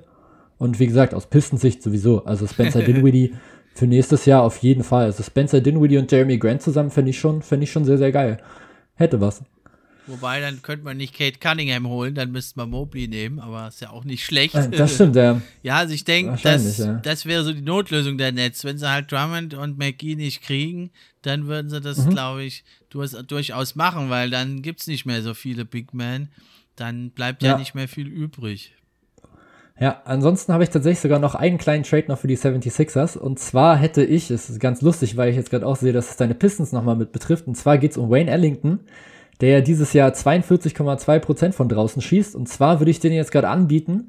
Ist ja nur noch ein Jahr, glaube ich, nur noch Vertrag. Würde ich jetzt gerade sagen, komm, wir gehen an die Sixers und wir holen uns dafür jetzt gerade Shake Milton. Also das heißt, ein Spieler, der zumindest zwei Jahre noch Vertrag hat und der auch für sich selbst kreieren kann. Würdest du das aus Pistons Sicht machen? Also sagst du jetzt, okay, wir gehen jetzt gerade Wayne Ellington ab, einen elitären Shooter und holst mit Shake Milton nochmal so einen anderen Spielertypen? Ja, also für die Pistons ist ja eigentlich die Saison eh egal. Also da kann man alles abgeben. Besonders mhm. Bruce Brown hat mich sehr geärgert, dass man den abgegeben hat, Ja. weil man sieht, wie der performt jetzt bei den Nets. Äh, Fände ich Absolut auf jeden überraschend, Fall aber gut. fände ich auf jeden Fall eine interessante Option für die Pistons. Ich würde dann aber halt eher versuchen, noch ein paar Picks abzugreifen, zumindest Second Rounder. Mhm. Da gibt es vielleicht noch eine Möglichkeit für die Lakers. Wir hatten es ja vorhin, fällt mir jetzt gerade noch ein. Die könnten natürlich Wayne Ellington auch gut gebrauchen. Und die könnten Ja. dann Jared Dudley vielleicht abgeben. Der ist der Leute, hat natürlich keinen Wert mehr. Aber, aber dann könnten die noch äh, 2023 und 2024 haben die noch einen Second Round Pick. Das wäre dann, würde ich aus Pistensicht vielleicht lieber machen, mir noch ein paar Picks abzugreifen. Wäre wahrscheinlich das Sinnvollste, ja. Also gut, du musst dann halt gucken, wie gesagt, wie läuft's dann halt gerade nächstes Jahr, wie hoch kannst du dann draften und sowas und ob du dann halt versuchst, dein Team halt dann um den, oder dass du dann eben den, dein Team quasi aufbaust, dann um Jeremy Grant und dann eben um den Draft-Pick, den du dann kriegst, den relativ hohen. Und dann weiß ich auch nicht, ob dann ein Shake Milton ja so weiterhilft, wahrscheinlich dann so die Pick-Option wahrscheinlich sogar schon eine sinnvollere. Hm, das, äh, ja, wahrscheinlich schon. Was sagst du Ja, eigentlich ansonsten- hier zu der Personalie John Collins? Bleibt er bei den Hawks oder ist er weg? Also ich bin der Meinung tatsächlich, dass er jetzt gerade bleibt. Also er meinte ja, ja, ich will weg und sowas, aber jetzt gerade läuft es ja bei den Hawks auf einmal ja dann sehr, sehr gut. Was mich tatsächlich auch sehr, sehr überrascht hat, warum es eben am Anfang noch nicht so lief. Also so rein vom Kader her sah das alles schon ganz gut aus. Ich glaube, Bogdanovic schlägt bislang fast noch überhaupt nicht ein. Der wäre auch nochmal so ein Typ, den könnte man sich ja auch nochmal irgendwie abgeben, wenn man es gerade drauf anlegen würde. Aber ich kann mir eigentlich nicht vorstellen, dass, also das Problem ist, du müsstest ja einen Spieler bekommen, der genauso wenig Geld verdient wie jetzt gerade John Collins, weil er auf seinem Rookie-Contract ja noch drauf sitzt, der dir aber trotzdem genauso viel bringt und den das andere Team eben auch nochmal mit abgeben würde. Und ich kann mir eigentlich nicht vorstellen, dass es da so viele Optionen noch gibt. Oder siehst du das anders? Hast du da jemanden schon im Blick, wo du sagst, ey, den, da ist noch einer, der auch ein Rookie-Contract ist, wo man sagen wird, ey, die beiden tauschen optimal? Ah, in der Sicht eher nicht. Also da für die Hawks, John Collins, da sehe ich eher so auch so größere Trades. Vielleicht ob die Celtics doch dran interessiert sind, sich da endlich mal ihren Frontcourt zu verbessern, den sie ja sehr stiefmütterlich behandelt haben. Da könnte man vielleicht ein Paket über Marcus Smart sich vorstellen für John Collins. Die Mavs sind wohl auch noch interessiert, aber die haben eigentlich nicht genug zu bieten. Die, die Timberwolves haben wohl auch schon für Collins geboten, wie man gehört hat. Die haben sogar Malik Beasley und einen First-Round-Pick äh, geboten, aber es ist dann letzten Endes gescheitert. Ja, also, ja, da denke ich eher, dass es dann nur wäre, wenn es so eine Kettenreaktion wäre. Vielleicht, wenn die Hawks plötzlich überraschend Lonzo Ball verpflichten, dann würden vielleicht die Celtics Bogdanovic und Collins holen und dann, dass, dass sich da so eine Kettenreaktion noch ergibt. Sonst denke ich eher, dass vielleicht Collins sogar da bleibt, einfach noch. Okay. Ansonsten habe ich jetzt noch so ein paar kleinere, oder was heißt kleinere, sehr große Trades noch mit aufgeschrieben und zwar sowohl von Kyle Lowry als auch von Lamarcus Aldridge. Ich würde die einfach jetzt gerade kurz mal mit nennen und du sagst, ob ja oder nein und warum. okay. Ready? Okay, Lowry gegen Kemba Walker. Lowry gegen Kemba Walker. Uff. Ja. Ja, also Kemba Walker spielt ja eine schwache Saison, ne? Also erstmal unter 20 Punkte. Es passt nicht so ganz, diese großen drei, die man sich da erhofft hat, mit Tatum und Brown. Er ist auch nicht so der mega Playmaker. Äh, ich würde es jetzt aus Sicht der Celtics nicht machen, weil ich glaube, die sagen sich jetzt, wir spielen die Saison jetzt fertig. Und ob man jetzt, gut, wir hätten, sie hätten dann den Vertrag weg halt von Kemba Walker. Aber sie haben dann halt mit Lowry wahrscheinlich nur ein kurzfristiges Rental und langfristig weiß ich nicht, ob der die dann so viel noch weiterbringt. Da liegen die Probleme bei mir bei den Celtics ja in der Teamchemie und im Frontcourt. Außer Thais haben die eigentlich keinen guten Frontcourt-Spieler.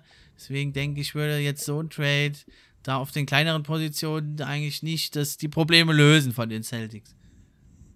Okay, dann äh, Lowry gegen Drew Holiday von den Bucks. Ui, das ist ja also ganz gewagt, ja, also halte ich auch für relativ abwegig. Also Lowry ist natürlich jemand, der passt in jedes Team, das ist völlig klar. Der bringt die Championship-Erfahrung mit, sein Allround-Game, der passt überall rein, das ist jetzt nicht die Frage, aber ja, die Bucks haben ja schon einiges abgegeben für Holiday und ähm, der hat jetzt die letzten Spiele auch richtig stark gespielt. Ne, er hat jetzt zuletzt, glaube ich, 28 Punkte gemacht und hat da richtig aufgetrumpft. Und gerade in den, in den Playoffs, denke ich, kann der da, gerade mit seinem Dreier, den ich da noch ein bisschen besser sehe als bei Lowry, denke ich, kann er den Bucks da mehr geben. Ne? Und die Bucks haben ja eigentlich ihren Move schon gemacht. Ich denke, da kommt nicht mehr viel. Die haben ja schon PJ, mhm. PJ Tucker geholt der hat ja jetzt natürlich bislang noch nicht so eingeschlagen. Der hat, glaube ich, 25 Minuten gespielt in seinem ersten Spiel. Halte ich fest, der hat einen Wurf genommen und da hatte also unter 2% Usage Rate, also äußerst ungewöhnlich. Meistens, wenn man getradet wird, versucht man erstmal gleich zu zeigen, was man auf dem Kasten hat, aber er kommt ja mhm. immer über die Defense. Also bei den Bugs, denke ich, wird sich Absolut. nichts mehr tun, groß. Eher ein kleinerer Okay. Move. Okay, dann gebe ich jetzt noch zwei Möglichkeiten noch für Kyle Lowry und dann kriegst du noch einen von Aldridge. okay, erstmal Kyle Lowry. Und zwar geht's zu den Clippers. Also das heißt quasi so ein zweites Raptors-Team eigentlich mit Ibaka und Leonard zusammen. Und die Clippers geben ab Patrick Beverly, Morris und Kennard. Hm, dann gibt es natürlich dann mit Kennard natürlich viel Secondary Playmaking und Three-Point-Shooting ab, aber mhm wäre ein All-In-Move, da ich natürlich Marcus, äh, Marcus Morris äh, eh nicht schätze. äh, den würde ich machen. Wäre halt ein All-In-Move. Würdest du machen. Mhm. Okay, dann habe ich noch Spurs. Das finde ich natürlich am geilsten, weil natürlich DeRozan und Lowry dann wieder zusammen sind. Und zwar Kyle Lowry gegen Rudy Gay und Paddy Mills. Uff. also, ja, hm, schwierig. Wäre natürlich eine schöne Reunion.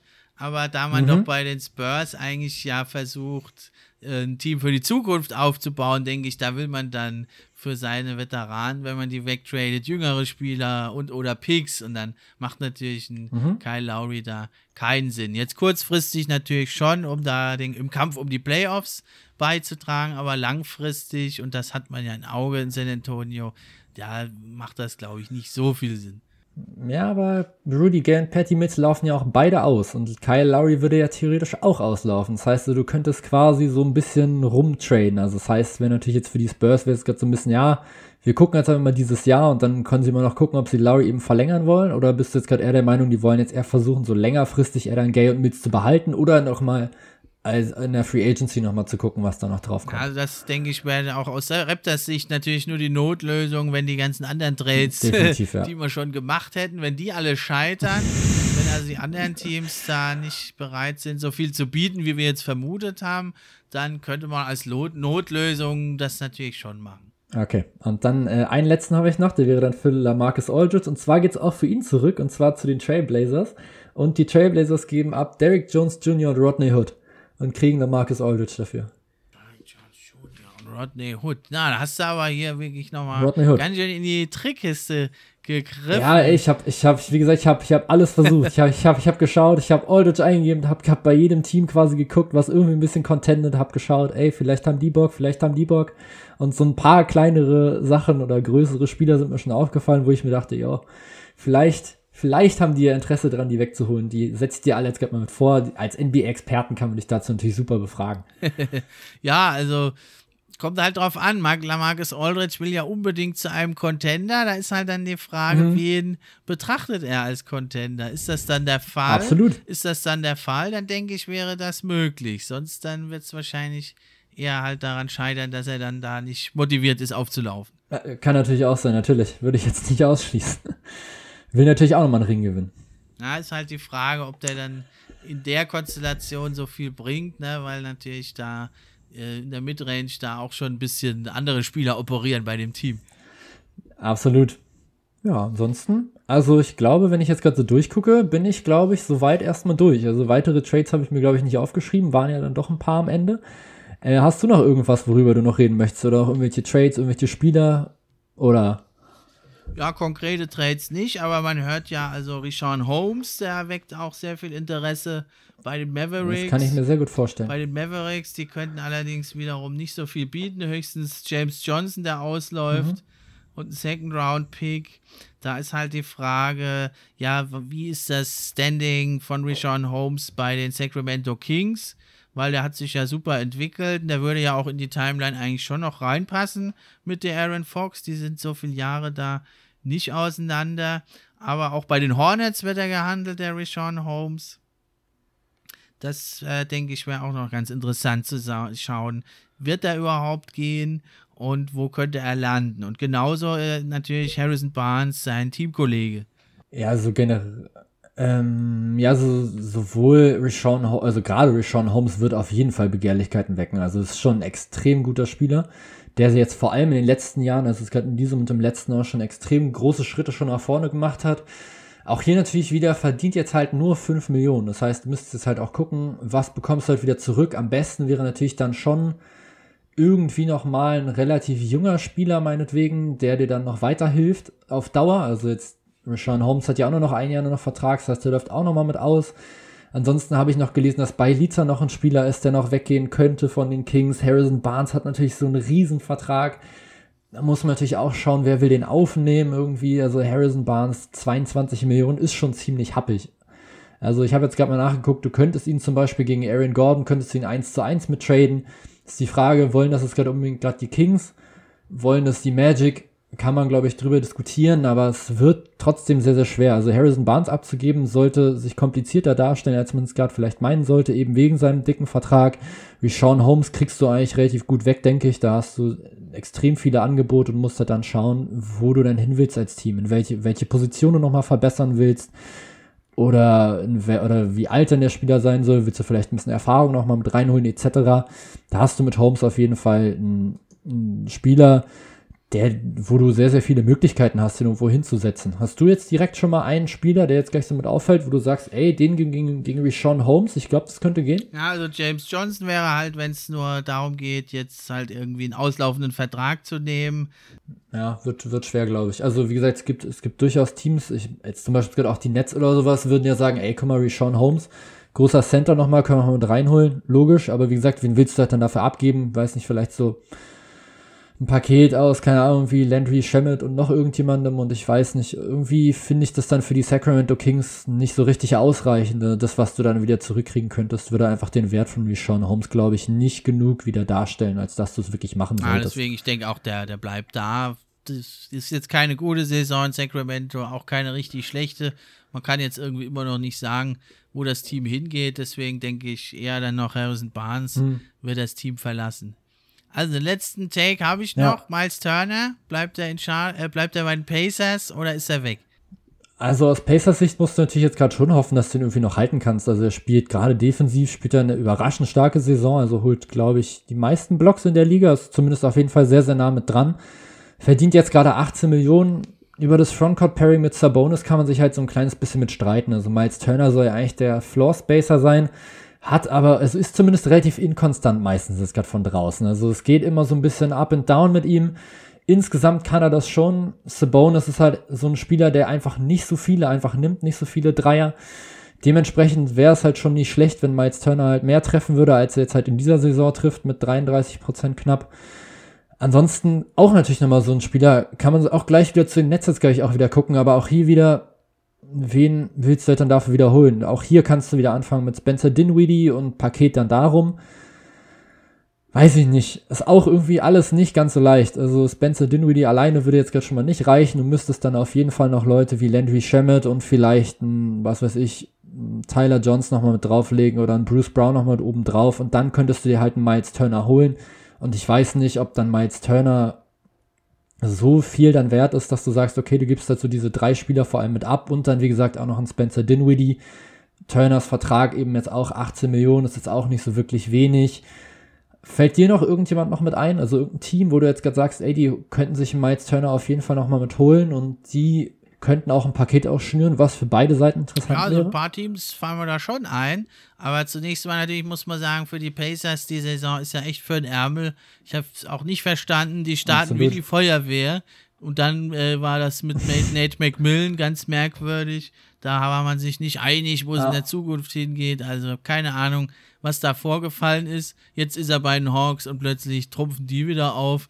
Also das schon mal vorneweg. Und die Blazers, ja. das habe ich eine Weile gesagt, da denke ich, die werden das Team ein bisschen einreißen. Man hört auch Michael Brockton wird sogar angeboten. Spielt eigentlich auch eine tolle Saison. Oh. Ich setze aber doch eigentlich alles auf ja. Miles Turner. Das wären dann wiederum größere Trades. Da wäre eine Möglichkeit mit den Hornets mhm. aus Charlotte. Miles Turner, Edmund Summer gegen PJ Washington, Cody Zeller und äh, der 2021 First Round Pick, 2023 First Round Pick, den hätten sie noch Lottery Protected vielleicht dann. Oder eine andere Variante wären vielleicht noch die New York Knicks. Da hat man also auch, die haben großes Interesse an Miles Turner. Da könnte man ein Paket schnüren mhm. aus Mitchell Robinson, Kevin Knox und auch äh, ein oder zwei First-Round-Picks. Der eine wäre der eigene 2021 und der andere wäre der, wäre der von Dallas aus dem Porzingis-Trade. Das wären also natürlich nochmal mhm. ganz große Mega-Trades. Mhm. Was hältst du so von den Celtics jetzt gerade so generell? Also ich habe zum Beispiel gerade mal nachgeguckt, man könnte auch einfach Marcus Smart und Miles Turner zum Beispiel eins zu eins einfach mal mit traden. Also das heißt, die Celtics scheinen tatsächlich so ein kleines bisschen Capspace sogar nochmal mit offen zu haben. Die Celtics würden natürlich ihre Probleme im Frontcourt natürlich so ein bisschen mit beheben. Das einzige Problem wäre halt dann, ob Marcus Smart halt dann als einziger Spieler quasi dafür ausreicht, um das Team nochmal so viel weiter nochmal mitzubringen, wenn du dann deinen Center nochmal mit abgibst. Ja, schwierig einzuschätzen. Also da müsste man so ein bisschen gucken, ja, wie es da aussieht bei den Pacers. Ich finde halt, du hast gesagt, das Matchup, äh, also das Zusammenspiel halt von Sabonis und Turner ist nicht ideal. Und da Sabonis eigentlich der mhm. All-Star ist und die klare Nummer 1, scheint es mir da irgendwie am logischsten, dann Turner abzugeben. Aber auch Brockton ist im Gespräch. Ja. Hängt es dann davon ab, ob die wirklich das Team komplett einreißen wollen oder halt dann doch nur punktuell was verändern wollen. Das denke ich, müssen wir einfach mhm. abwarten. Morgen Abend wird es ja dann losgehen. Dann wären wir nämlich auch jetzt dann am Ende der Sendung. Dann freut es mich, dass du da warst. Hat echt Spaß gemacht mit dir. Und also finde ich echt cool. Und da habt ihr mal gesehen, was da alles für ein Fachwissen ist hier beim Here It, Here It Swish Podcast. Und hört da also unbedingt auch mal rein. Hat mir also echt richtig Spaß gemacht mit dir heute. Und ich hoffe, unseren Zuhörern auch. Ja, also erstmal vielen Dank. Es war, wie gesagt, für mich, es hat auch mega Spaß gemacht. Erstmal vielen, vielen Dank, dass ich jetzt gerade hier sein durfte. Ansonsten freue ich mich ja dann auch schon auf unsere nächste Episode, die wir dann zusammen am Samstag damit aufnehmen, wo wir dann analysieren können, dass alles, was wir jetzt hier gerade spekuliert haben, völliger Quatsch ist und dass dann alles komplett anders nochmal gekommen ist. Und dann reden wir mich dann über die Trades, wo wir dann wirklich komplett sicher wissen, dass die passiert sind und wie gesagt, da habe ich schon eine riesige Vorfreude jetzt gerade schon mit da drauf. Vielen Dank, dass du mich jetzt hier so schön und nett quasi mit eingeleitet hast und in den Podcast mit reingeholt hast. War wirklich extrem lustig. Hat extrem viel Bock gemacht, sich mit jemandem darüber zu unterhalten. Also vielen, vielen Dank erstmal an dich. Und dann freue ich mich auf jeden Fall schon mal auf Samstag. Genau, und dann schauen wir mal, wie wir dann unsere Prognosen um die Ohren gehauen kriegen.